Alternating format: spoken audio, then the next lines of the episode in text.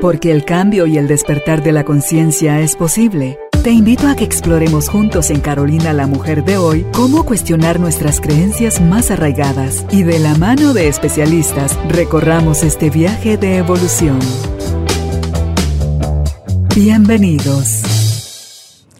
Hola tribu de almas conscientes, gracias por estar nuevamente en el canal de Carolina la Mujer de hoy. La más cordial bienvenida le damos a ustedes y a nuestra invitada que nos acompaña hoy vía Zoom desde Colombia para conversar sobre un tema espectacular, pero más espectacular es ella, se las presento. Ella es Malka Balovis, es psicóloga, es logoterapeuta, es coach existencial y conferencista. Amablemente acepta nuestra invitación para conversar hoy sobre el tema Aprendiendo a hacerme cargo de mi vida de los puntos valiosísimos que ella nos desarrollará hoy está el aprender a maternarme y a paternarme. En inglés, reparenting. Usted dirá, ¿y eso qué? Si yo ya tengo papá y mamá. Bueno, es aprender a hacer ese papá y esa mamá que de la que tanto nos quejamos o de la que tanto seguimos necesitando, pero ahora nos toca a nosotros como adultos convertirnos en eso. Así que bienvenidos, bienvenidas, empezamos. Hola Malca, ¿Cómo estás? Bienvenida. Hola Judith, ¿cómo estás? Muchísimas gracias. Para mí es un honor estar acá. Yo soy Carolina, Judith es la productora. Caramba. todo es perfecto, todo es perfecto. No, no, no, no, no, estamos perfecto así. Eh, feliz de tenerte, te decía yo fuera de micrófono. Eh, que de verdad me siento muy honrada por el regalo de tu presencia, por aceptar nuestra invitación, porque tienes una manera que ya ustedes se podrán dar cuenta durante la entrevista de compartir información tan puntual, tan comprensible, tan fácil de integrarse si de verdad nos disponemos a abrir nuestra mente y el corazón para empezar a aplicar todas estas herramientas que tú compartes a través de, tu conocimiento y tus exposiciones. Así que, Malca, gracias nuevamente. Eh, es un lujo, es un privilegio tener eh, acceso a ti y a este tema tan importante. No, Carolina, de verdad que gracias por la invitación. Para mí es un honor eh, tengo a Guatemala muy guardado en el corazón, he hecho algunas formaciones allá y unos cursos, entonces para mí es un lujo estar aquí compartiendo este espacio contigo. Muchas gracias. Gracias. Y mira que el tema que es tan bonito porque tú como psicóloga, como coach, te habrás dado cuenta en clínica y en todos los casos que has abordado que las personas están así como que en la mezcla de ay Dios mío, esto no puede ser la vida, o ya me cansé, o debe de haber algo más, o necesito hacer cosas, pero no sé qué cosas, no sé por dónde empezar, no sé eh, si, si, esto es fácil, si es difícil, si me voy a quedar sola, si qué va a pasar con mi vida, entonces cuál es mi identidad. Entonces, desde ese remolino de, de, ideas y situaciones, queremos ver que o es demasiado cuesta arriba el cambio, el reaprender, o sea, el, el empezarle a bajar rayitas a todo lo que ya aprendimos para poderle dar acceso a todo lo nuevo.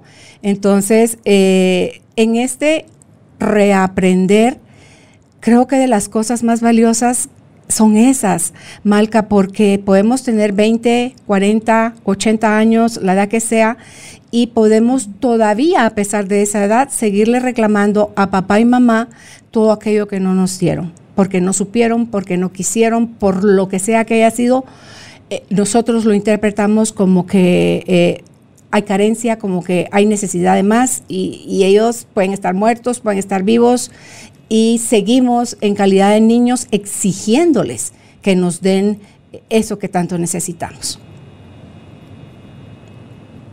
Tal cual, esto que dices es súper importante porque creo que también a veces se nos olvida que uno puede cambiar hasta los 80 años, ¿no? Creo que a veces ahí está, aquí en Colombia le decimos esta frase del loro viejo no aprende a hablar y creemos que eso es cierto y eso no es tan real en los términos emocionales y psicológicos, es decir, nuestro cerebro tiene una plasticidad que se llama la neuroplasticidad, que hace que el cerebro tenga una capacidad de transformación, de cambio, de adaptabilidad enorme, enorme. Entonces nosotros podemos ser, eh, había un, un, señor que había ganado el premio Nobel como en 1906, pero no me estoy acordando el nombre de él, pero era un médico que decía que nosotros tenemos la capacidad de ser los escultores de nuestro propio cerebro. Y creo que precisamente estos espacios que personas como tú brindan dan estas herramientas y dan esta información de cómo podemos readaptar nuestro cerebro para que seamos más aliados, más amigos y vivamos una vida con más haciéndonos cargo de nosotros mismos. Sí, tú decías en tu charla sobre las emociones, que fue la que escuché hoy en la mañana durante mi caminata, hablaste de Jean-Pierre Garnier y la información tan valiosa que da él también sobre lo que los pensamientos hacen en el ser humano y somos literalmente inconscientes. Pensamos, ah, estaba enojada, ah, es porque estaba triste, es porque pasa toda cual cosa.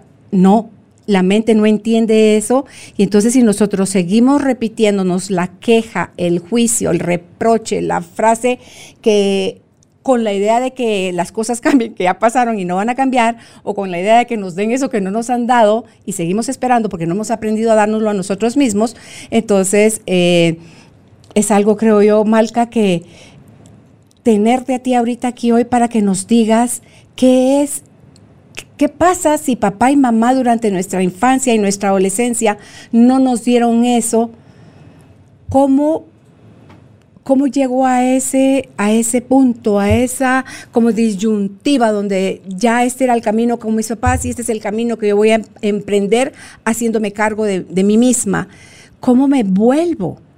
Mi mamá y mi papá a la hora de relacionarme en mis diálogos, en mis memorias, en mi desaprender para volver a aprender, cómo nutro esa parte.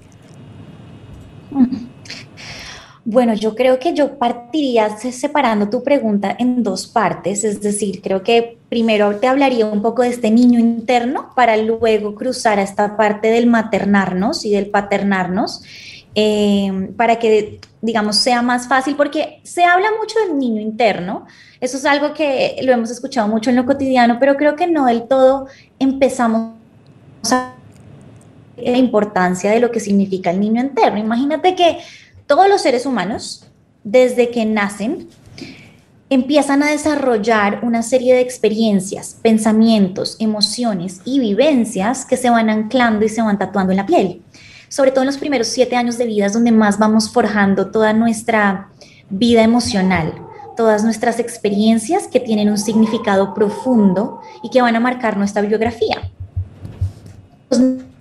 seres humanos somos, somos de las únicas especies que requerimos y dependemos tanto de nuestros cuidadores y progenitores, ¿no? Hay mamíferos que a los tres días a la semana ya están volando, saltando, hay reptiles que ya se están metiendo en el mar, pero nosotros casi que pasan seis meses y aún necesitamos que nos sostengan la cabeza porque no podemos hacerlo solos.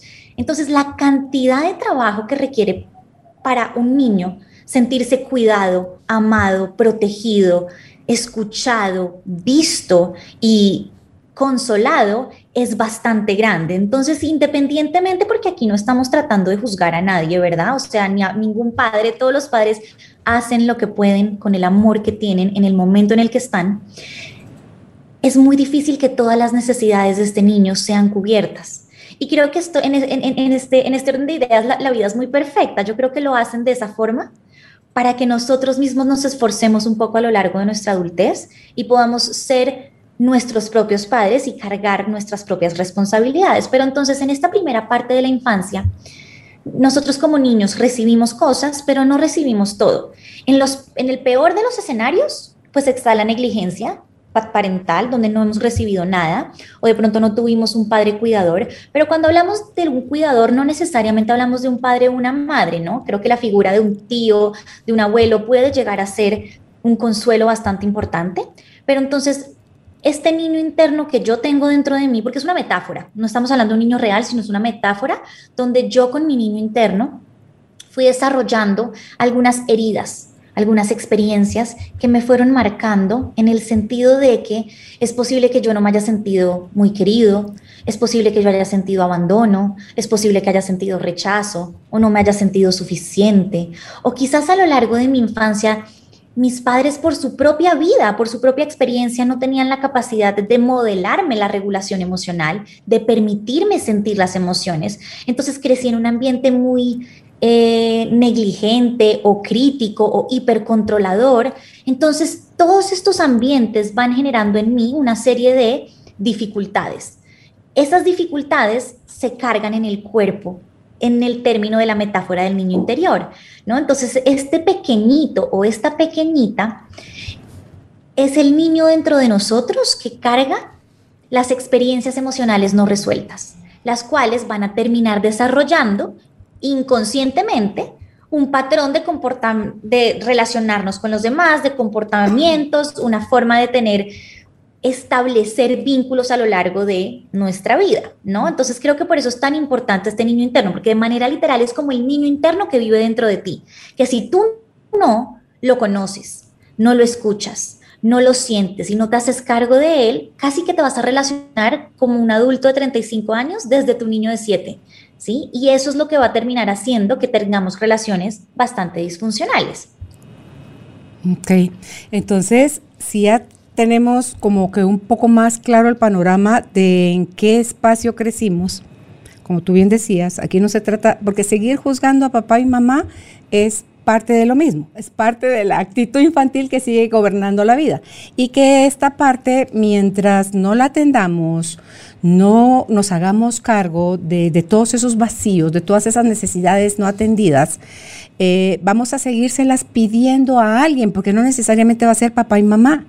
Es la pareja, son los hijos, son las amistades, el jefe, en fin, el socio, a cualquiera que nosotros creamos que, estamos cercanos a esa persona porque yo la quiero, porque la necesito. Entonces entramos en unas relaciones súper dependientes y tóxicas que no nos dejan eh, tomar esta, esta nueva postura eh, para entrar a esta nueva realidad, Malca. Entonces, ok, ya comprendimos cómo es que suceden las cosas, los archivos que están adentro que necesitan ser atendidos. Ahora, ¿cómo hago? O, si hay pasos o si hay tips, me encanta la cantidad de tips que tú tienes para ayudar a la gente a centrarse. Digo por amor de Dios, con esta mujer es un genio. De verdad que sí. ¿Cómo podemos empezarnos a ser conscientes primero de las necesidades no resueltas, no satisfechas? ¿Sería ese el primer paso? Mm. Sí, mira, yo creo que yo creo que el primer paso para mí siempre es la conciencia. Es decir, tú no puedes cambiar un bombillo que no estás viendo, que no, es, que no está prendiendo. Entonces es muy difícil que tú puedas lograr cambiar algo en ti que ni siquiera tú conoces. Entonces, el primer punto es que para maternarnos, ¿sí? Que es este proceso que, te decía como, como que iba a separar, este es el niño interno y ahora yo necesito aprender a maternarme, ¿no? Maternarme es el proceso de aprender a satisfacer las necesidades de mi niño interior, siendo mi propio padre o madre, cuidando de mí de una manera cotidiana y desarrollando una práctica de darme a mí mismo lo que yo nunca he recibido. Entonces, si yo no sé ni siquiera que no he recibido, ¿cómo voy a poder dármelo? Si yo no conozco cuáles son mis dolores, ¿cómo los sano? Si yo no comprendo cuáles son las emociones que me rigen en lo cotidiano, ¿cómo las transito? ¿Cómo las acepto y las libero? Así que desde este lugar, el primer paso para mí siempre es la conciencia. La conciencia de, hay dentro de mí una parte adulta y hay dentro de mí una parte infantil. Tenemos las dos partes, no solo somos uno, no solo somos lo otro. Para que mi parte adulta pueda hacer el proceso de maternar a mi parte infantil, mi parte adulta tiene que empezar a hacer conciencia de que uno, tengo una parte infantil. Dos, esa parte infantil carga con heridas del pasado, carga con sensaciones, vivencias y dolores. Tres, necesito hacer conciencia de cómo piensa, cómo siente, cómo actúa esta parte infantil de mí. ¿Por qué hablo de los tres ejes? Porque esos son los tres ejes de la personalidad. Entonces yo necesito, el primer tip es identificar, puedes usar un registro. A mí me encantan los registros, a, las personas les cuesta mucho trabajo porque no es tan sencillo sentarte, escribir y ponerlo por fuera de ti, pero realmente eso es un proceso que mentalmente ayuda mucho, es Lleva un registro durante dos semanas. No necesitas hacerlo durante demasiadísimo tiempo, pero hazlo dos semanas donde tú puedas sentarte a escribir cuando se te activa este niño interno, ¿cómo te puedes dar cuenta que se activa este niño interno? Porque sientes algo dentro de ti, sientes alguna inseguridad, sientes algún miedo, sientes rabia o te dan ganas de jugar, ¿no? Porque el niño interno no es solo lo negativo, el niño es lo lúdico, el descanso, es el placer. Así que cuando identifiques estas cosas, el primer punto es anota qué pensamientos llegan a mí. Cuando estoy, cuando se activa mi parte infantil, ¿qué pienso? ¿Qué creencias acompañan esos pensamientos? Tengo creencias que me limitan. ¿De dónde saqué esas creencias? ¿Cómo podemos empezar a identificar estas creencias? A veces vienen en formas de frases que escuchamos a lo largo de nuestras vidas, ¿no? Por ejemplo, eh, a las flacas nunca las van a, eh, a las gordas nadie las quiere. Entonces tú tienes dentro de ti esa creencia que hace que actúes desde ese lugar. Así que el primer punto es identifica pensamientos, identifica tus emociones, implica que tú tienes que aprender a ser consciente de tu sentir. Mira, Carolina, este es un tema que yo recuerdo cuando, cuando me invitaron a hacer el TED, yo lo hice precisamente sobre emociones, porque tenemos muy subyugado el mundo emocional. Esto viene desde la época cartesiana, donde separamos mente y razón y creemos que son dos cosas distintas, cuando realmente van de la mano. Si yo no sé cómo me siento, yo voy a actuar en piloto automático por la vida. Y entonces desde ese lugar ser consciente de las emociones quiere decir que tienes que aprender a preguntarte a lo largo del día, ¿qué estoy sintiendo en este momento? Me siento ansioso, tengo rabia reprimida, me siento triste, siento que no me alcanza el tiempo, siento que no puedo más con la vida. Entonces, cuando te haces esa pregunta y llenas tu registro de sentimientos, vas a empezar a identificar en qué momento este niño se siente inseguro frente a alguien más, ¿En qué momento no te sientes querido, sientes el abandono?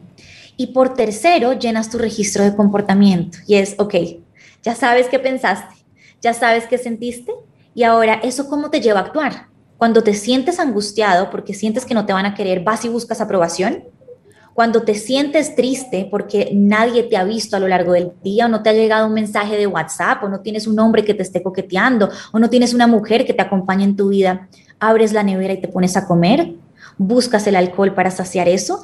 Entonces, estos, estos comportamientos son importantes porque son los que van a reforzar el patrón. ¿Y a qué me refiero con el patrón? Imagínate que tristemente nosotros terminamos tratando a nuestro niño interno como nuestros cuidadores o las figuras importantes de nuestras vidas lo fueron tratando. Entonces, si nosotros no nos sentimos vistos, vamos a ignorarnos a nosotros mismos. Si quizás de pequeños no nos dieron suficiente amor, nosotros mismos no vamos a ser afectuosos con nosotros porque no sabemos de dónde sacar ese amor, no lo tenemos dentro de nosotros. Así que este primer paso de conciencia va a permitir que tú puedas observar, identificar para luego transformar. Sí, yo creo que ahí el problema es que eh, desde pequeños nos fueron minando la capacidad o el derecho de sentir. O sea, tengo frío, qué frío, a ver, yo estoy sudando. O sea, mi emoción vale la del niño, no. Eh, tengo hambre, ¿cómo vas a tener hambre si acabamos de, comer? Eh, tengo miedo, pero ¿qué miedo a qué? Si aquí no hay monstruos. Y entonces nos vamos, van negando tanto, no sé si es porque obviamente los adultos tampoco sabían cómo manejar sus propias emociones, que menos van a saber enseñarle a otro cómo manejarlas cuando uno es niño. Entonces, Pensamos entonces, Malca, al no tener esta claridad de lo que pienso y mis creencias, lo que siento con mis emociones y lo que actúo, cómo reacciono, hacia dónde corro, qué solución busco, cómo me anestesio o bien cómo me hago cargo. Entonces, lo que hacemos con eso es, em, al no tener esa claridad, le echamos a alguien más la responsabilidad es por lo que el otro hizo, por lo que el otro me dijo, por lo que el otro dejó de hacer, que yo estoy sintiendo y actuando de la forma que estoy haciendo. O sea, no, eso no es así. Y eso que tú decías, el de reconocer que tengo un problema, es, eh, es como el alcohólico. El alcohólico que porque estaba celebrando fue que el otro día lo vi yo tomado, porque estaba con un problema, estaba triste, es por eso que estaba tomando, porque, o sea, siempre va a haber una justificación hasta que lleguemos al punto de aceptar, sí, tengo problema. No tengo la menor idea de qué hacer con este problema, busco ayuda, ¿verdad? Porque, eh, por un lado, por, ese es por un lado. Por otro, cuando andamos de salvadores, queremos entrar a, solucionarle la vida a los demás, como que no tuviéramos suficiente trabajo con hacernos cargo de nuestra propia vida, que andamos metidos en la vida de Raimundo y de medio mundo. Entonces, eh, eso entiendo que es un distractor que nos, eh, para evadir que nos tenemos que hacer cargo de lo nuestro. Entonces, qué bueno que ya nos damos cuenta, qué bueno que ya nos están cayendo los 20 de eh, esto que tú decías. Entonces vuelvo a repetir lo que pienso con mis creencias, lo que siento con mis emociones y lo que actúo eh, en donde busco la solución, en qué lugares equivocados estoy buscando la, la solución. Ok, primer paso es todo eso, súper importante. El segundo paso.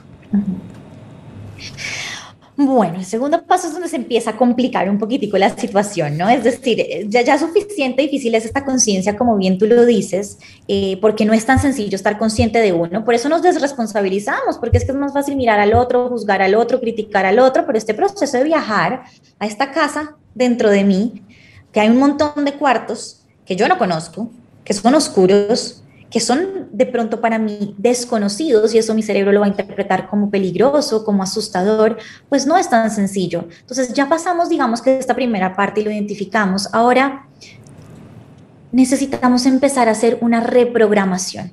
Ese es el segundo paso. ¿Cómo reprogramo lo que aprendí? ¿Cómo desaprendo para reaprender? Aquí es donde entra esta plasticidad del cerebro que te mencionaba al principio, ¿no? Es ¿De dónde me agarro yo para empezar a hacerlo distinto? Entonces, quizás voy a transitar un poco estas tres áreas de pensamiento, emoción y comportamiento para que tengamos un mapita bastante completo de por dónde arrancar, ¿no? Igual esto es una, primera... Eh, una primera apertura para los que quieran y se, se interesen en este tema. Entonces, en términos de los pensamientos, tú ya identificaste cuál es tu diálogo interno. Ya ya que te juzgas. Es más, ya sabes que te juzgas por juzgarte. Ya has empezado a identificar cómo aparece esta loca de la casa que te da muy duro y que de alguna manera viene a partir de este diálogo que tú aprendiste. Quizás es muy crítica, quizás es muy hiperexigente. Entonces, este segundo paso de reprogramar el diálogo interno es que tú tienes que empezar a aprender a interiorizar un diálogo que el otro día vi que una psicóloga lo llamaba el panal. Y me gustó mucho ese nombre. Es empezar a involucrar una sabiduría que tú desde tu parte adulta y a través de las cosas que vas aprendiendo a lo largo de la vida vas a empezar a hablarte desde un lugar distinto. Me explico. Digamos que tú tienes un padre, eh, un diálogo que te dice a ti, por ejemplo, tú no vales nada porque por algún motivo no te invitaron a la fiesta. Entonces aparece el diálogo, tú no vales nada entonces, desarrollar esta reprogramación, decir de ti misma, tú vales aunque no te hayan invitado porque tu valor no depende de asistir a esa fiesta. Otro ejemplo, aparece el pensamiento que te dice, eh, tú nunca vas a ser elegido por una pareja porque este hombre o esta mujer nunca te volvió a hablar. Yo merezco estar solo para siempre porque no soy lo suficientemente importante. Entonces tú agarras como si tú fueras literalmente un padre de un chiquito que no lo invitaron chiquito. Si fuera tu hijo adoptivo, ¿qué le dirías? Entonces agarras ese diálogo y le dices, tú nunca vas a saber esa persona por qué no te escribió. Quizás esa persona tiene otras razones para las cuales no está listo para estar contigo ahora, pero ninguna tiene que ver con tu valor interno. Y un último ejemplo. Digamos que de alguna manera a ti te critican por algo que haces o te juzgan, ¿sí? Te equivocaste y te cayó encima la gente. Y entonces aparece este diálogo inmediato, el automático que te dice, y entonces tú sacas tu diálogo interno del Padre Sabio y te dices, tu comportamiento no determina tu capacidad de amor. Te puedes equivocar y yo estoy aquí para ti. Yo te acepto aunque te equivoques. Entonces, esta reprogramación de las creencias quiere decir que tú identificas tu pensamiento y cuando identificas el pensamiento, rápidamente formulas un pensamiento aleatorio que contrarreste los efectos negativos del primero. Entonces, si yo me estoy dando duro por los errores, busco un pensamiento que me acepte con errores. Si yo me estoy dando duro por no sentirme rechazado, busco un pensamiento que contrarreste la sensación de no ser amado. Si yo me siento solo, busco un pensamiento que me acompañe y constantemente enviarle el mensaje a este niño que él no está solo, que tú ya en tu parte adulta vas a hacerte cargo de esos dolor, de esas emociones, de esas sensaciones que se despertaron. Entonces ese es el primer punto, ¿cierto? Cambiamos el diálogo y lo reprogramamos. Ahora decimos, bueno, listo, pasemos al segundo punto. ¿Qué hago con las emociones? Este es un tema supremamente extenso que lo voy a tratar de reducir en, un par de frases por, por el tema que estamos trabajando tú y yo acá, pero empezar a reprogramar nuestra forma de relacionarnos con las emociones tiene que partir de, digamos que tú ya identificaste que o te anulas emocionalmente y no te permites sentir, o se te desbordan tus emociones y se generan estas montañas rusas emocionales donde tú no tienes absoluto control de lo que estás sintiendo. Eso ya lo hiciste en el primer paso. Entonces ahora, aprender a reprogramar tu forma de sentir quiere decir que tú vas a empezar a darle a este niño un espacio para que sienta. Y al principio no se va a sentir tan chévere, al principio va a ser difícil como aprender a montar bicicleta, aprender a navegar, a al principio es difícil, pero reprogramar implica que ya no vamos a censurar más a este niño, no vamos a anularlo emocionalmente, no vamos a castigarlo por sentir y vamos a enseñarle que está bien tener rabia si pierdes o te quitan algo valioso. Vamos a enseñarle que está bien tener miedo si sientes que corres riesgo. Vamos a enseñarle que está bien estar triste cuando algo que es valioso para ti no se está cumpliendo. Y vamos a enseñarle que cajadas, jugar, subir, bajar, vamos a acompañarlo. ¿Y cómo lo vamos a acompañar? Uno, le abrimos espacio a la emoción.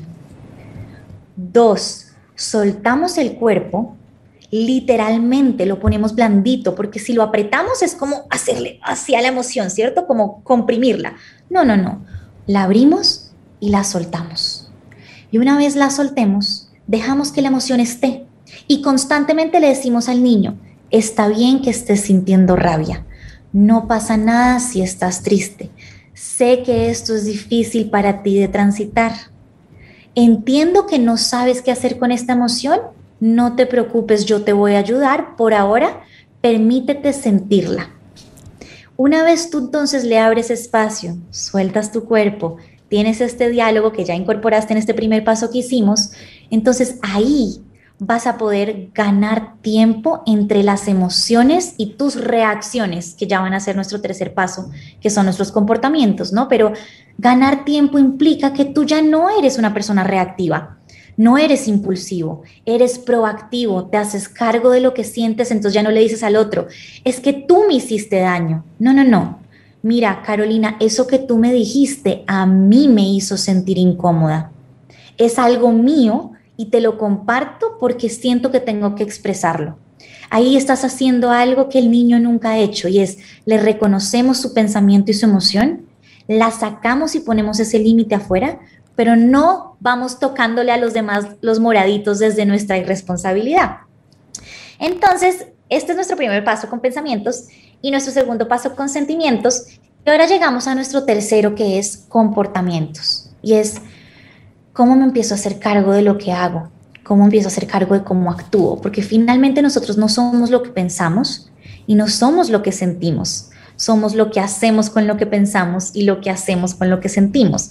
Así que en estos pequeños actos cotidianos, que aquí es donde me puedo desplayar un montón para tips, eh, tú me dirás ahorita, termino esta frase y tú me dirás si arrancamos de una con los tips en términos de lo cotidiano, pero aquí es donde realmente vamos a hacer el cambio de nuestro niño interior, porque aquí es donde nuestro cerebro va a cambiar la estadística para tener tantos comportamientos de reprogramación distintos que ya tu cerebro no pueda dudar que tú te amas, que no pueda dudar que tú estás ahí para ti, porque te ve tanto haciéndolo en el vivo y en directo, en lo cotidiano, que el cerebro dice, ok, Malca ya sabe hacerse cargo de ella, ok, Malca se cuida, ok, Malca sabe sentir. Entonces, este tercer punto es reprogramar los comportamientos, implica que tú te conectas contigo mismo para empezar a darte a ti. No buscas que otros te den, aunque sí, porque somos seres sociales y aquí no me malinterpreten, ¿no? Es decir, es importante el apoyo de los demás, pero ese apoyo de los demás necesitamos que llegue después de que tú te des el tuyo, para que lo vivas desde la intención real y no desde el alivio de tu propio malestar. Así que tú empiezas a darte a ti lo que tú necesitas.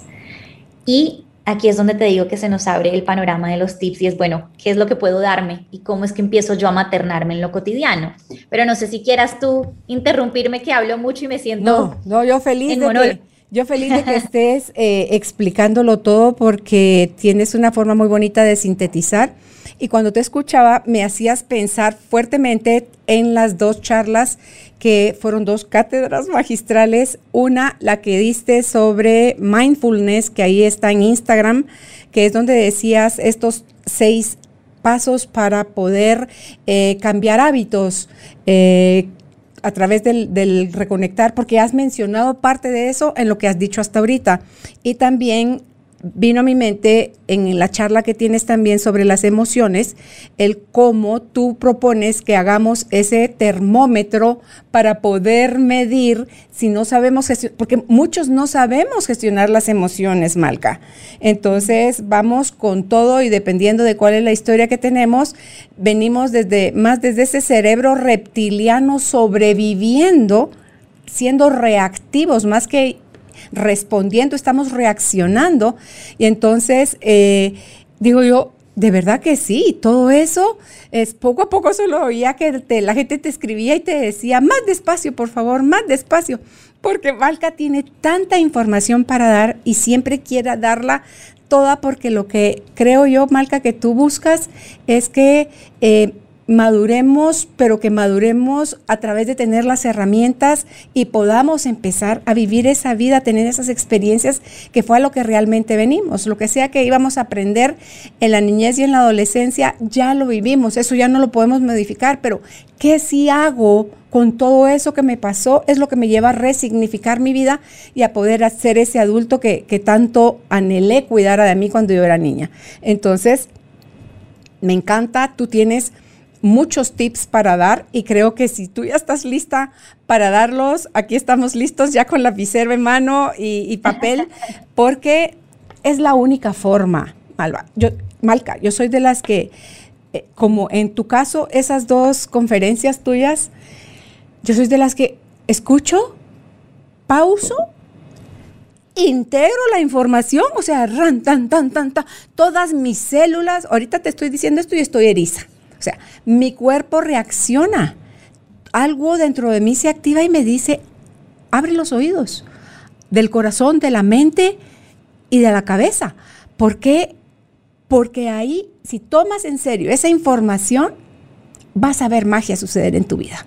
Entonces, en creo yo que hay personas a las que nos gusta ir más rápido. Yo soy de las que me encanta ir rápido y así como que quiero acortar caminos. Y bueno, y parte de eso es el hipotiroidismo que tengo, porque yo quería, ahora ya lo sé, ¿verdad? O sea, eh, yo quería las cosas como si, wow, sí, quiero más, sí, ala, qué chilero, ¿para qué me tardo tanto? Y, a mí me gusta decir aquí en el programa, Malca, que eh, no es difícil, y tú me lo confirmaste con tu charla de mindfulness no es difícil cambiar para mí, es mi creencia, tú me la confirmaste y te digo por qué.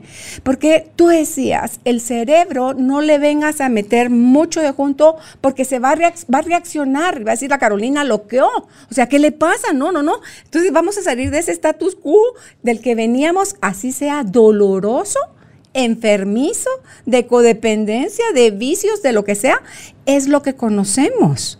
Entonces, yo creo que no es difícil, Malca, creo que es incómodo, eso sí, porque nos está sacando de nuestra zona de confort, donde tú dices en esa charla, el cerebro cree que necesita comprender y tener el control de todo para sentir seguridad.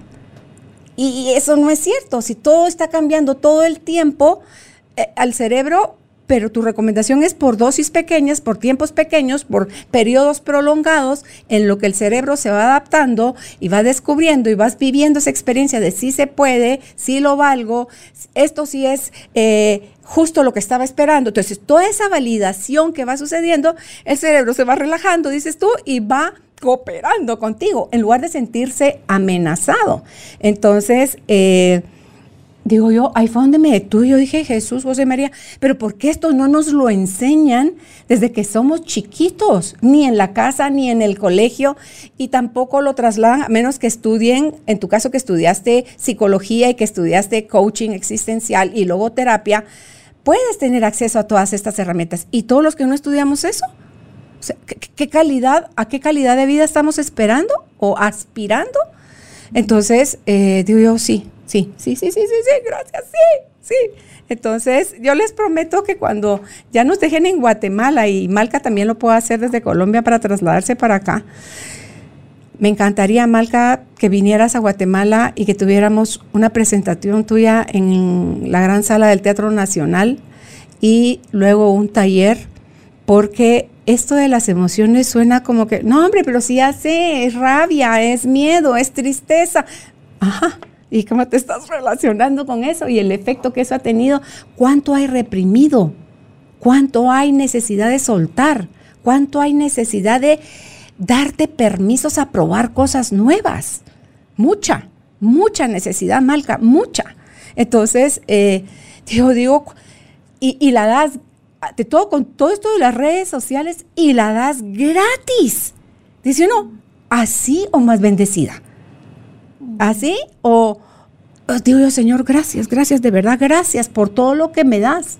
Y digo yo, pero si esto está para todo el mundo, ¿por qué no todo el mundo lo, lo checa, lo estudia, lo aplica? Lo, porque tal vez esa parte del mundo necesita todavía sufrir un poquito más, eh, bajar un poquito más de escalones en, el espacio del dolor, la pérdida, el vacío, eh, porque es hasta que no baje esos escalones que no va a encontrar su propio clic interno, porque ahí es donde está la magia también, Malca. Ese clic, ese despertar, ese hacerte cargo, solo viene de tu interior, no, no viene de fuera no viene de fuera, porque tú estás ahí para todo el que te quiera ver en redes sociales. Pero ¿por qué no todo el mundo te está viendo? Si ahí estás, te van a ver cuando estén listos. Y espero yo que a través de esta entrevista se pueda sumar muchísima más gente a seguirte, Malca. A seguirte porque eh, eres, a partir del momento que abrí mi corazón a tus enseñanzas, una maestra verdaderamente profunda, con mucha luz, con mucha em, herramienta sencilla para poner eh, en práctica. No necesita ser egresado de la Universidad de Harvard para poder comprender a Malca. Te dieron el don de poder simplificar las cosas tan bonito que dice uno, sí. Entonces, aprovechemos hoy a Malca para que nos des los tips de cómo maternizarme y cómo paternizarme a mí misma si lo que quiero es eh, reescribir mi historia, porque todos los puntos están aquí anotados y pueden volver a ver la entrevista la cantidad de veces que necesiten, pueden seguir a Malca porque ya tiene muchísima información en sus redes sociales, ya en un rato les decimos dónde está ella, que me encanta porque yo decía, yo no decía que tú eras Marca, perdón, Malca Balovis, para mí tú eras marca Volavis.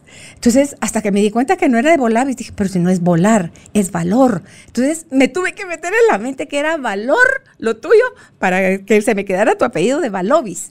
Entonces, em, estamos listos, Malca. Gracias. No me voy a cansar de, agradecerte toda, toda esta entrevista, de agradecerte todo lo que estamos recibiendo de ti. Gracias. Vamos con los tips.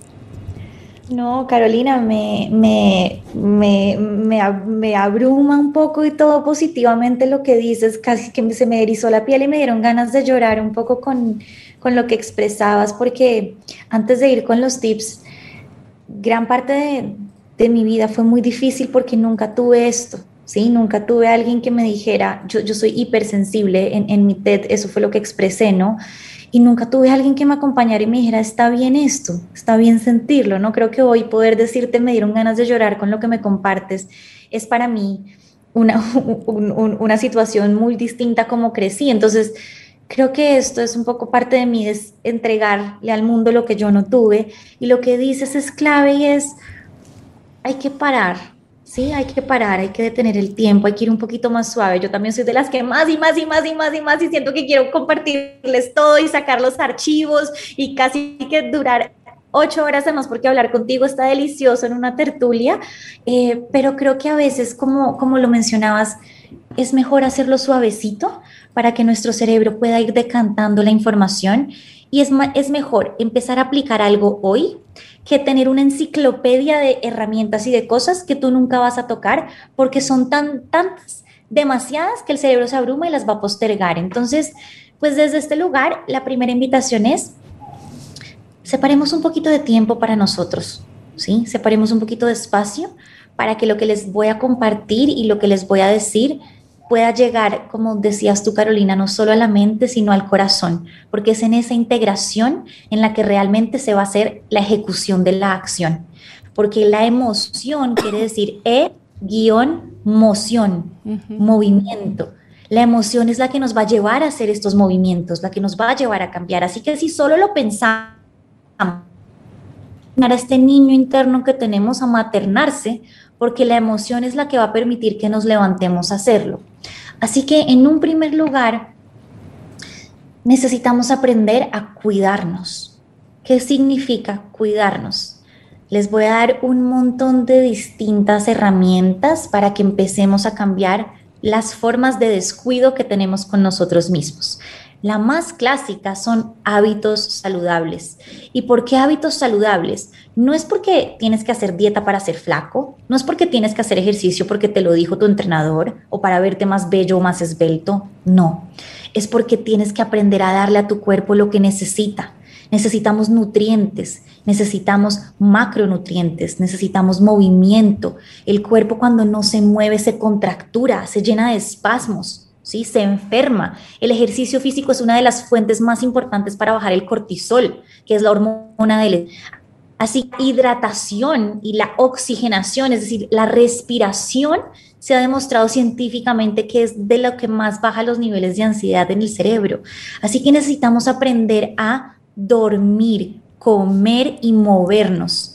¿Por qué dormir? Porque un cerebro que no duerme es un cerebro que se fatiga, que no tiene creatividad, que no puede pensar claramente, que no tiene las capacidades cognitivas de hacer raciocinios sofisticados y retos. Así que este primer tip es cuida de ti físicamente, ¿sí? Y cuida de ti físicamente, no solo en términos de esta casa interna, porque esto es nuestra casa, este cuerpo es tu casa, este cuerpo es algo que vas a morir con él, y no hablamos solo de lo físico, aunque lo físico es importante porque hay que cuidar la imagen también. Pero cuidar la imagen no quiere decir hiperexigencia de imagen y no quiere decir descuido de imagen. Ningún polo. Hay que tener cuidado con esto que voy a hablar ahorita de los comportamientos, porque ningún polo de lo que vamos a ver es realmente el autocuidado. Eso es el ego. El ego es el que te lleva a no permitirte a ti verte sin maquillaje, y el ego es el, que te lleva a no arreglarte nunca.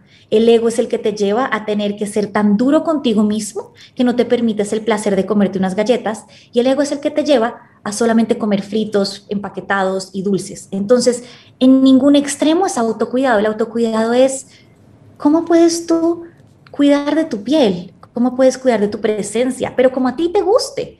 ¿Te gusta la ropa ceñida del cuerpo? Perfecto. ¿Te gusta la, ropa más hippie? Perfecto.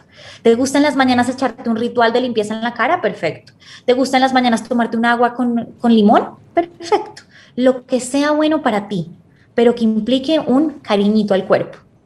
Y en este mismo orden de ideas de cuidar la casa interna, cuida tu casa física en términos de tu espacio, ¿sí?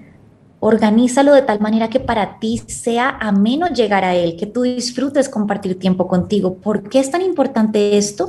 Porque en la soledad de estar contigo es donde se empieza a nutrir el alma. Es donde empiezas tú a empezar a reprogramarte a ti. Pero si tu casa y tu espacio físico este verlo, bien sea por desorden, por suciedad, porque no está adecuado como a ti te gusta, porque no es una casa calientita y acogedora, bueno, pues eso va a hacer que tú casi que quieras huir de tu espacio. Entonces, en este primer tip es cuida de tu cuerpo físico, de tu cuerpo interno biológico y de tu casa, que es tu cuerpo etérico, por decirlo de alguna manera. El segundo es y necesita seguridad. Perfecto. La seguridad y la protección es clave porque como a veces nos pudimos haber sentido desamparados, inseguros, desconfiados, puede que le hayamos perdido fe a la vida, que ya no creamos qué cosas buenas pueden pasarnos.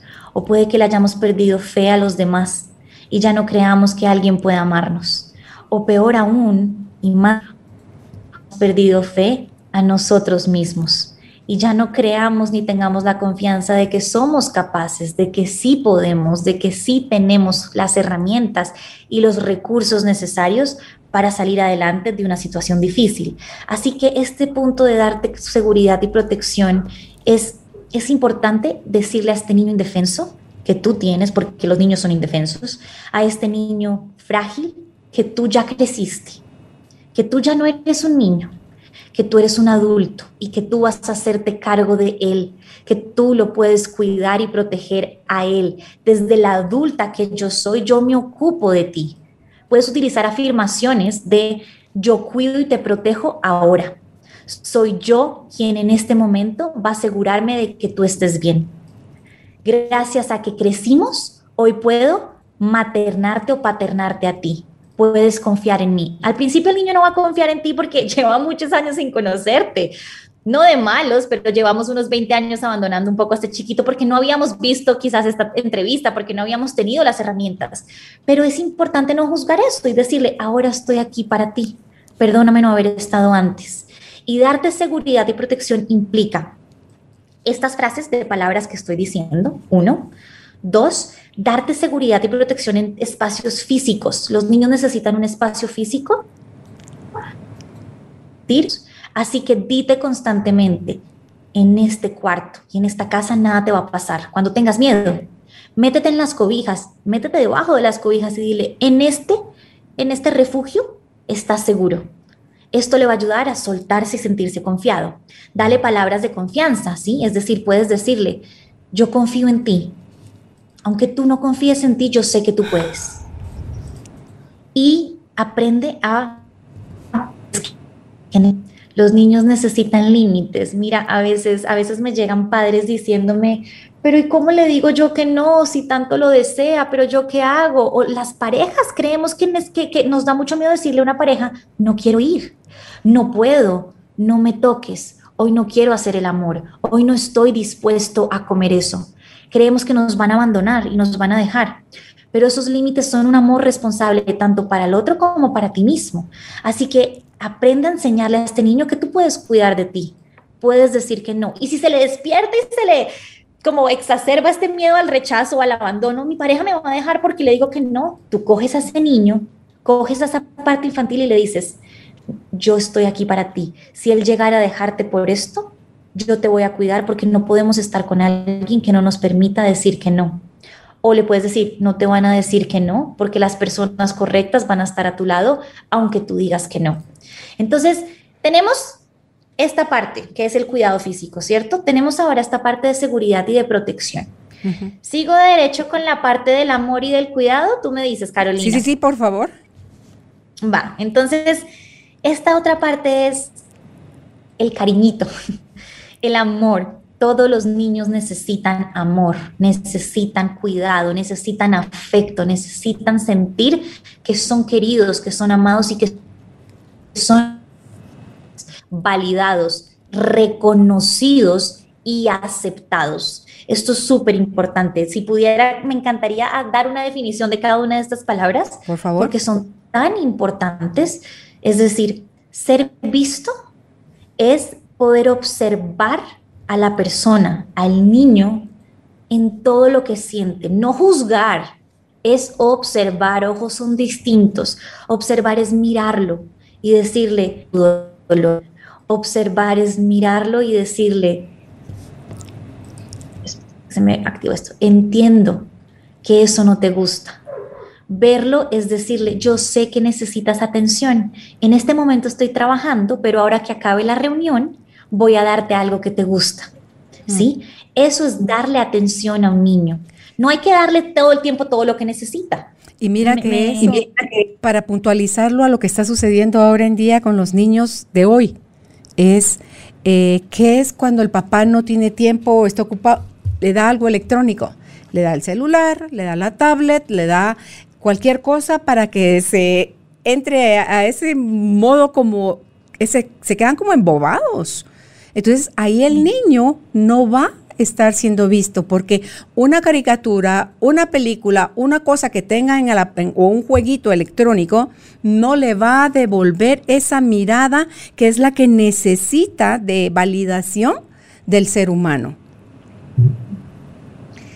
Tal cual, y esto que estás diciendo me parece importantísimo que lo traigas a colación porque eso mismo que papá quizás nos pudo haber hecho, va a terminar pasándote a ti si tú no haces algo distinto. Y es que de pronto, Carolina, tú sentiste angustia, estabas en la cama y sentiste angustia.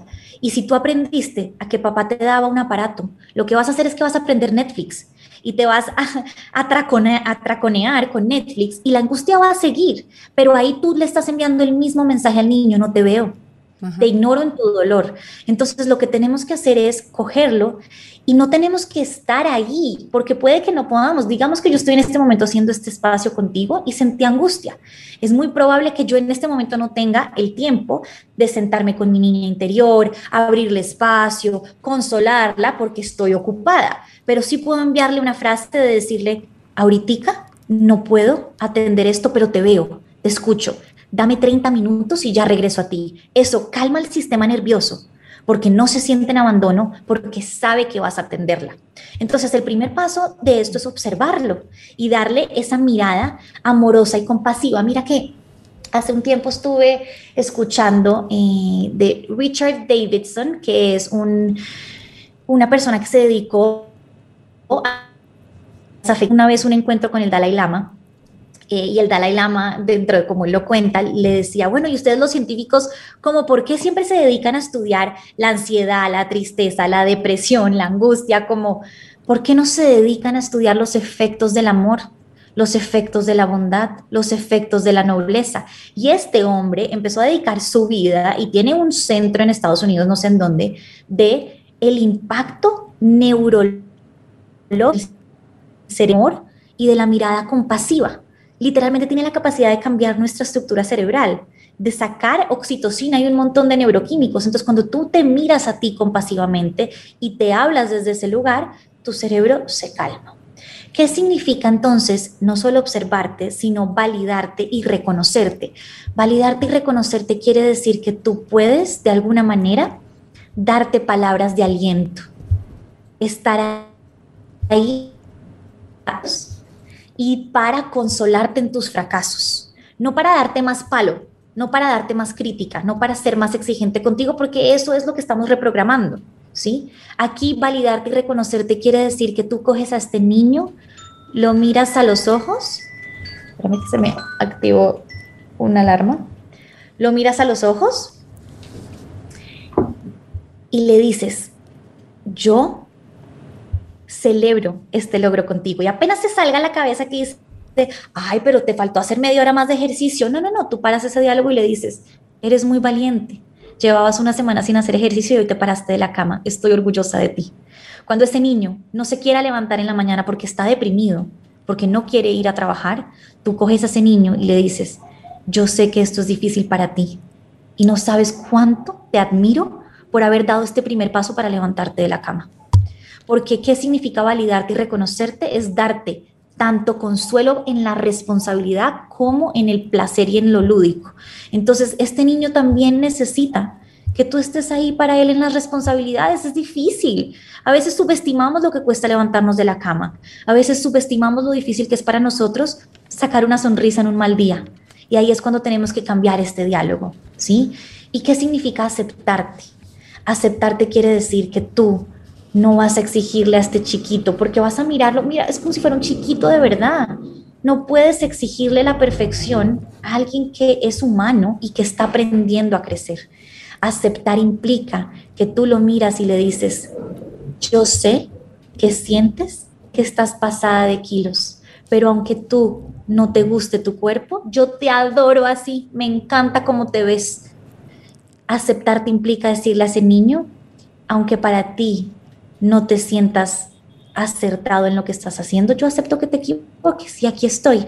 Entonces, esto de amor implica que tú te consientes a ti. Y aquí, simplemente como para darles algunos comportamientos concretos, ¿cómo puedes aprender a consentirte? Primero, saca tiempo para ti, porque sin tiempo no hay espacio para que tú puedas hacerlo distinto. Segundo, contacto físico.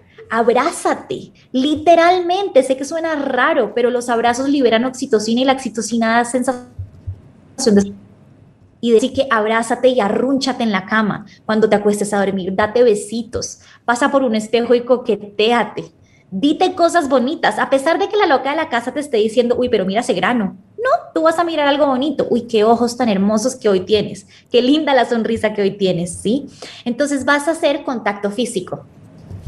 Segundo, vas a hacer algo que a ese niño le guste. ¿Qué le gusta? Escucha la música favorita, que te levante.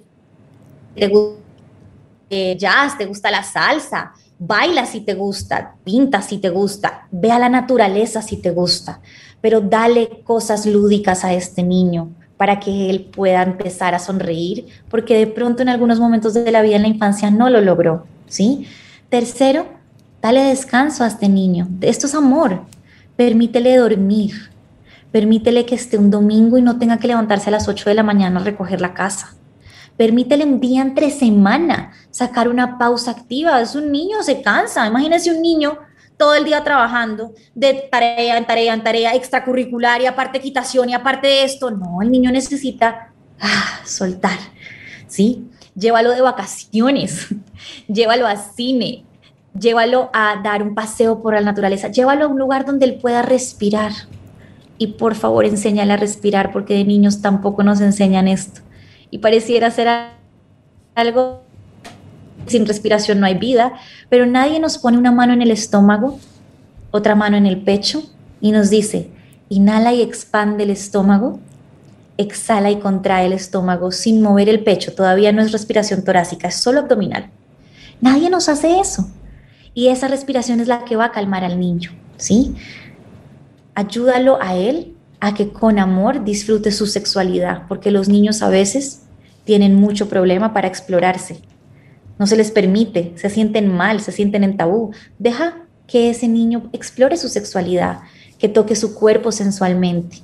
Entonces, todas estas acciones que tú te sentiste reprimido de niño, desde el amor, desde el cuidado, desde lo lúdico, desde la seguridad, desde la observación, es lo que va a ayudar a hacer el cambio.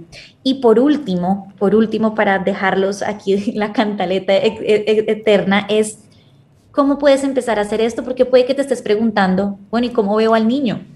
¿Cómo sé que existe? ¿De dónde lo saco? Es decir, llevas muchos años sin verlo. ¿Qué tal si coges una fotografía tuya de niño pequeño que te inspire un montón de amor? Coges la fotografía y o coges un muñeco, coges un llavero, coges un juguetico que te conecte con algo particular. Y a través de esa fotografía o a través de ese muñeco, tú recordando que ese eres tú. Entonces, cuando tengas miedo, miras la fotografía y le hablas. Cuando necesites decir algo, miras la fotografía y lo haces a través de eso, porque a veces necesitamos un vehículo que nos conecte con esta metáfora y la vuelva más tangible. Entonces, creo que estos son un montón Sí. De ti, tú dime cómo estás por ahí, Carolina. Eh, me parecen todos eh, muy buenos. Cuando tú hablabas sobre la respiración, que enséñale a respirar, Tú dices con lo de las emociones que depende de la emoción que estemos sintiendo, ese es el tipo de respiración natural que el cuerpo suelta. No es la misma cuando estás en miedo que hasta cortas la, respiración, eh, que cuando estás triste que puedes incluso llorar y jadear, así como, así como lloran los niños chiquitos, o cuando estás muy enojado, la respiración es superficial y la importancia que tú le diste a eso en esa charla, Malca, de no pretendas respirar lento y profundo si lo que estás teniendo ahorita es miedo o es enojo o es, o sea, primero date el permiso a vivir el tipo de respiración de la emoción del momento.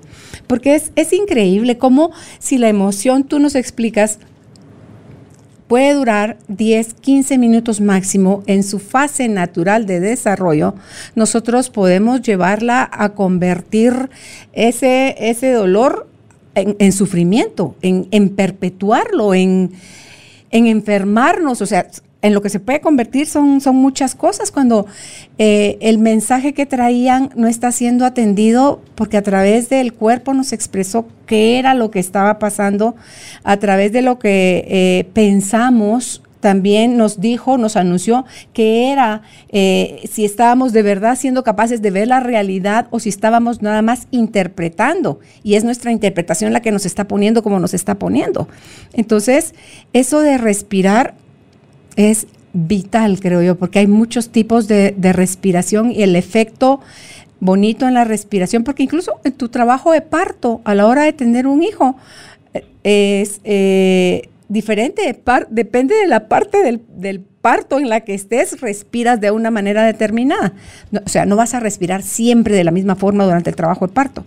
Entonces, eh, y el beneficio no se hace esperar en la respiración es algo que inmediatamente percibes la diferencia, el bienestar y el estado en que entra tu mente, cómo tu mente puede volverse tu aliada en lugar de tu enemiga o, el ego, como le querramos llamar. Entonces, son tantos, tu consejo siempre es poquito, despacio, una cosa a la vez, por el tiempo que consideremos que es necesario. Tú decías hace un rato también, al principio, el niño no te va a creer. Es que como a qué hora la Carolina se va a hacer cargo de mí si ahí me ha tenido arrumbado y ni se acuerda de que existo, ¿verdad? Entonces es poco a poco porque es esa parte cuando tú dices, pasas frente al espejo, eh, alágate, guiñate, el ojo, un galanazo, como dicen en México, eh, al principio eso se siente así como, como una corriente que choca, que dices, pues no, eso no es cierto. Y quieres volver a las andadas de la crítica o del desprecio o del rechazo, ¿verdad? Ni siquiera de afuera, el autodesprecio, el autorrechazo, la autocrítica. Pero no importa, porque es a base de repeticiones que como en un camino empieza siendo una, un campo virgen, después de tanto pasar por ahí se hace una vereda y después de la vereda ya se hace una carretera a lo mejor de terracería, después resulta que ahí hacen una autopista y entonces ya la cantidad de carros y a la velocidad que pasan es muy distinto que aquella cuando a alguien se le ocurrió pasar en ese trayecto y, hacer de ese espacio una, una vereda. Lo mismo va a suceder en, en nuestro cerebro. Si queremos de verdad parar esa conversación, ese diálogo interno de machacador, porque más allá de lo que nos ha pasado, Malca, es la cantidad de veces que nosotros nos seguimos eh, lastimando a nivel de pensamiento, trayendo otra vez al presente y trayendo otra vez al presente. Ahí es donde no dejamos que eso se corte y lo podemos perpetuar el sufrimiento la cantidad de años que, que necesitemos, porque la mente está al servicio. Entonces, empezar a, probar con todo esto, cada quien a su velocidad, cada quien en su espacio. Yo creo que esos espacios que vamos a, empezar a, a, caminar o a contactar, porque lo hicimos cuando éramos niños, lo hicimos, claro que lo hicimos, los primeros, creo yo, dos, tres años, estábamos en total conexión con nuestra esencia no teníamos distinción de credo, de nivel socioeconómico, de raza. Éramos niños y jugábamos con otros niños de la forma más natural. Nos dábamos tanto permiso a ser nosotros mismos y les dábamos ese mismo permiso a los demás que la convivencia era hermosa hasta que la contaminación hizo que el, idioma, no, el, el diálogo interno fuera totalmente trastocado hasta llegar a convertirnos en nuestros propios perpetradores, Malca. Entonces, eh, vamos a ir uno por uno con tus consejos, a reconectarnos con ese niño interior. Yo tengo mi oso de peluche en mi cama, es, está vestida de batichica porque es una osa. Y entonces, cuando yo tengo la necesidad de apretarla, la aprieto, le doy un beso, le hablo, eh, le digo a mi niña que ella tenía derecho a tener ese oso. De niña yo amaba las Barbies, me di permiso siendo adulta a comprarme una Barbie de colección, que cuando, cuando yo era niña eso iba a ser posible. Estaba en un lugar donde habían eh, lapiceros de muchos colores en colección, en degradé. Me di permiso a comprarme eso para empezar a hacer, em, ay Dios mío, ¿cómo se llama esto? Que, perdón, mandalas, para pintar mandalas y así cada quien. Cuando yo estaba en la práctica de esto que hoy tú sabiamente nos propones, en esta reconexión con el niño, esa cita que tengo que tener con mi niña es, hoy nos vamos a comer un helado, hoy nos vamos a comer, porque para mí los helados me encantan. Y pasábamos a la heladería y le decía, mira qué cantidad de sabores los que hay, ¿cuál quieres comer hoy? Y de verdad dejaba esa parte interna mía, no a la que suelo yo pedir normalmente la de fresa, no, si ella quería nieve, nieve pedíamos. Si ella quería en cono waffle grandote, eso era lo que pedíamos. Si ella me decía, hoy en el momento cuando estés nadando vas a chapotear, porque se siente muy rico abatir los brazos y los pies, eh, como cuando uno es niño en la piscina, que, que hace todo ese alboroto con el agua. Y yo decía, a mí no me importa si alguien me está viendo, si van a decir qué le pasó a esta señora. No, sencillamente tenía esos espacios con, con mi niña interna, Malca, y el bienestar, lo que se siente es de verdad muy, muy sanador, muy, muy grande. Y desde ahí empiezas a, observar cómo tu diálogo se va suavizando, se va volviendo menos exigente, te das más permisos a cometer errores. Hice una playera que decía acá, dame permiso a cometer errores, estoy aprendiendo a ser yo.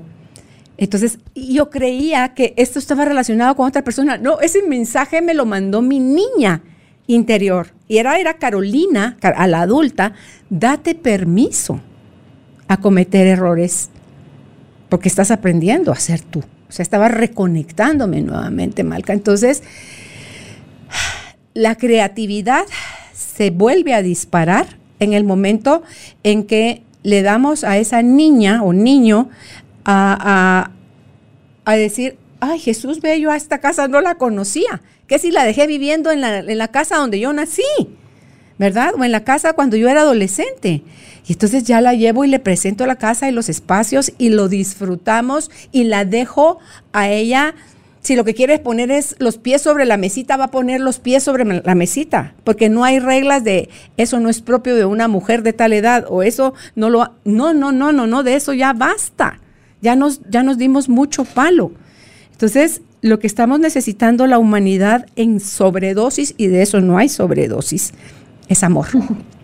¿Verdad? Es de autocuidado, es de protección, es de seguridad, es de eh, respeto, de paciencia, de tolerancia, de no tenerle miedo al fracaso, de disfrute, de todo eso, Malca, que fue de lo que tú nos hablaste y nos diste muy claritos los lineamientos y los pasos y cómo irlos aplicando.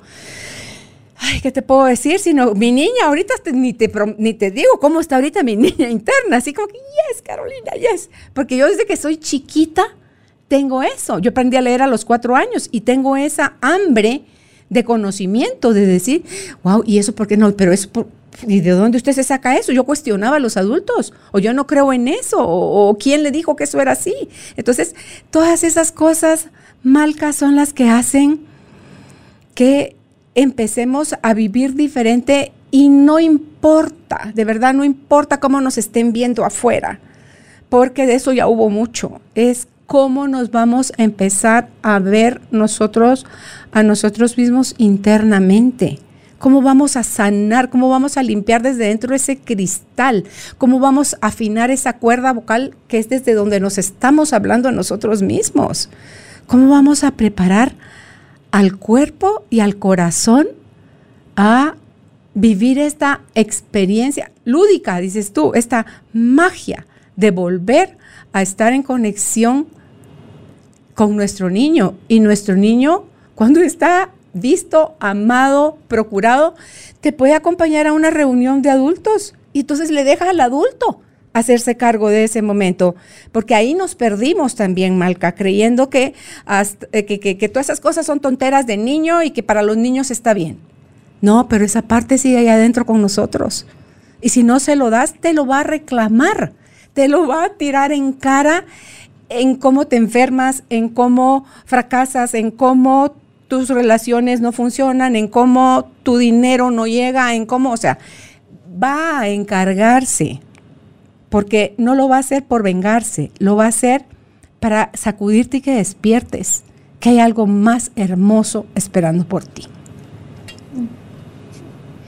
No, Carolina, te escucho y tengo la cabeza también que se me va a explotar eh, de un montón de cosas tan importantes y significativas que dices, sobre todo porque cuando empezaste a hablar de la niña interna, de la tuya particularmente, esto es un efecto dominó, es decir, como que tú hablabas de todo lo que acompañaste a hacerla a ella, y entonces yo me acordaba de lo mío, ¿no? Yo decía, ay, sí, como a mí me encantaba de chiquitica hacerme el francés, pero casi que yo nunca me lo hacía. Entonces, bueno, llevo a mi chiquitica a hacer el francés o cuando estabas hablando de cómo te gustaba el helado. Y, creo que esto es tan importante en el efecto dominó, que es decir, a veces nos da vergüenza porque este chiquito interno carga vergüenza de satisfacer estas necesidades. Pero si tú tienes a alguien cercano, una amiga, con quien juntas, ¿sí? un familiar, puedan ir a disfrutar de sus niños interiores, esto es una sensación que va a ser pero va a transformar la existencia, ¿no? Y, decías algo que me parece súper valioso de recalcar y es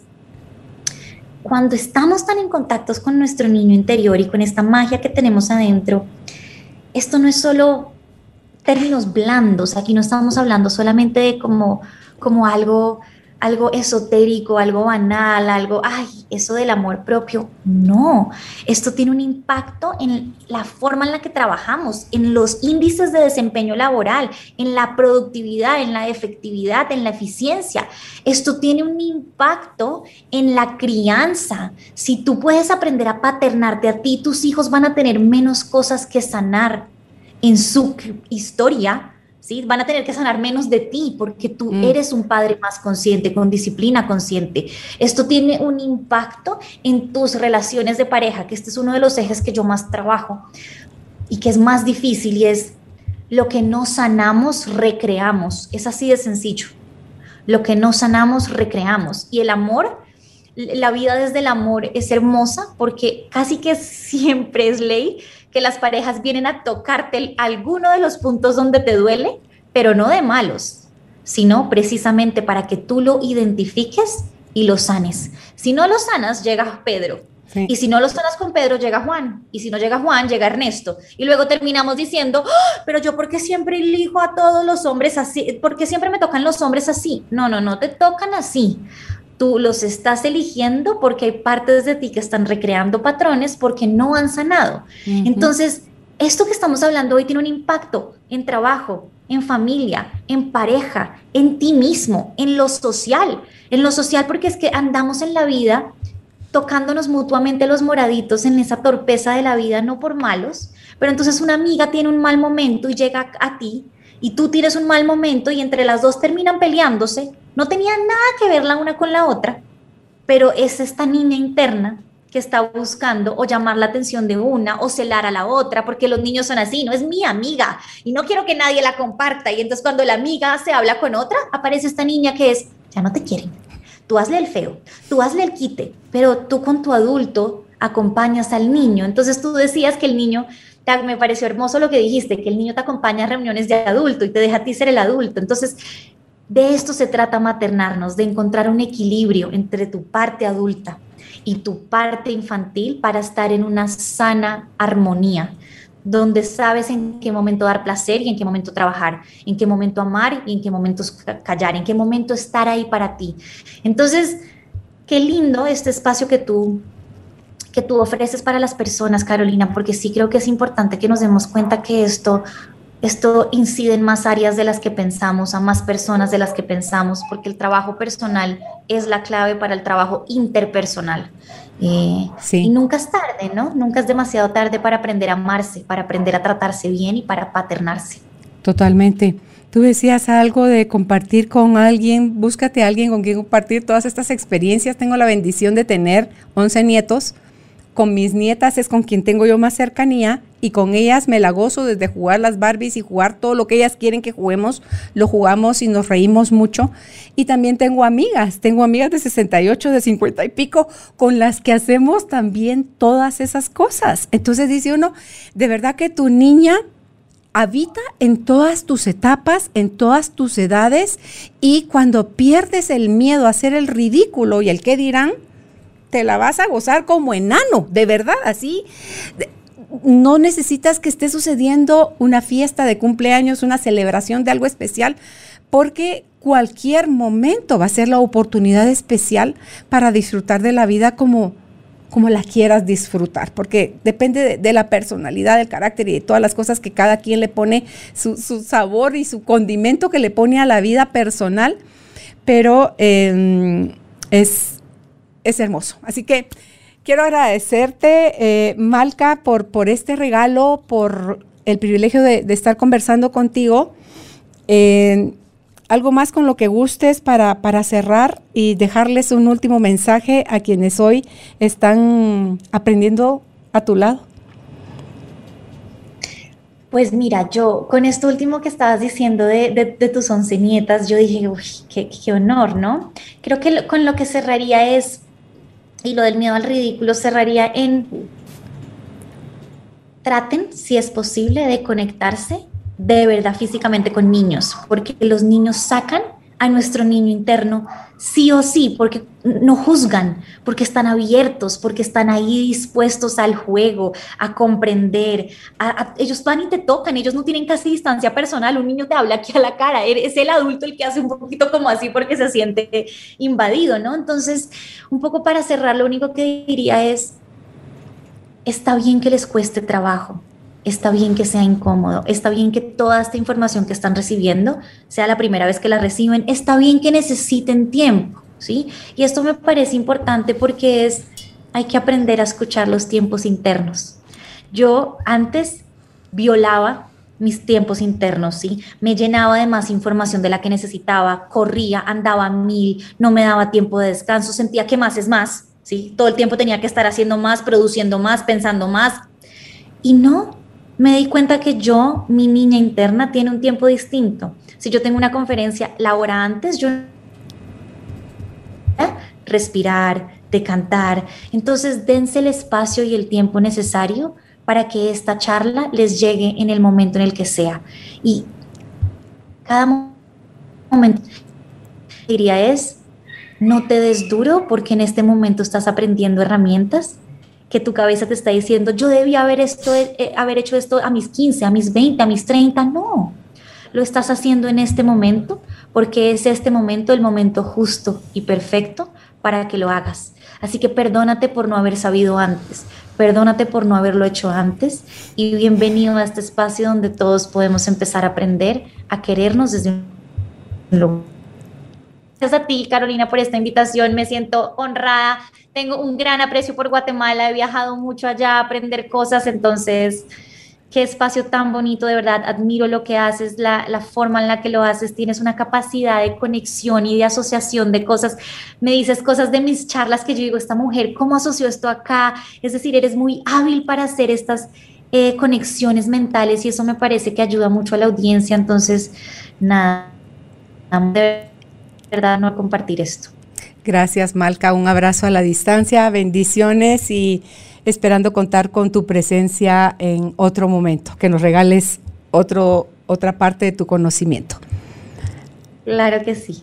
¿Dónde pueden ustedes contactar a, Malca si desean asistir a alguno de sus talleres, si desean eh, seguirla en redes sociales? Ella está en todas sus redes sociales como Malca Balovis y si le van a escribir pueden hacerlo a www.malcavalovis.com y si aún no se ha inscrito usted a nuestra página nos encuentra como www.carolinalamujerdehoy.com.gt.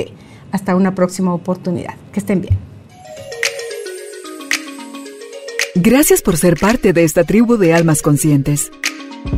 Recuerda visitar nuestra página web carolinalamujerdehoy.com.gt para más información de estos temas y de nuestros invitados. Tenemos más programas, blog, libros, talleres, tienda en línea y material exclusivo para quienes se suscriban. Encuéntranos en redes sociales como Carolina la Mujer de Hoy.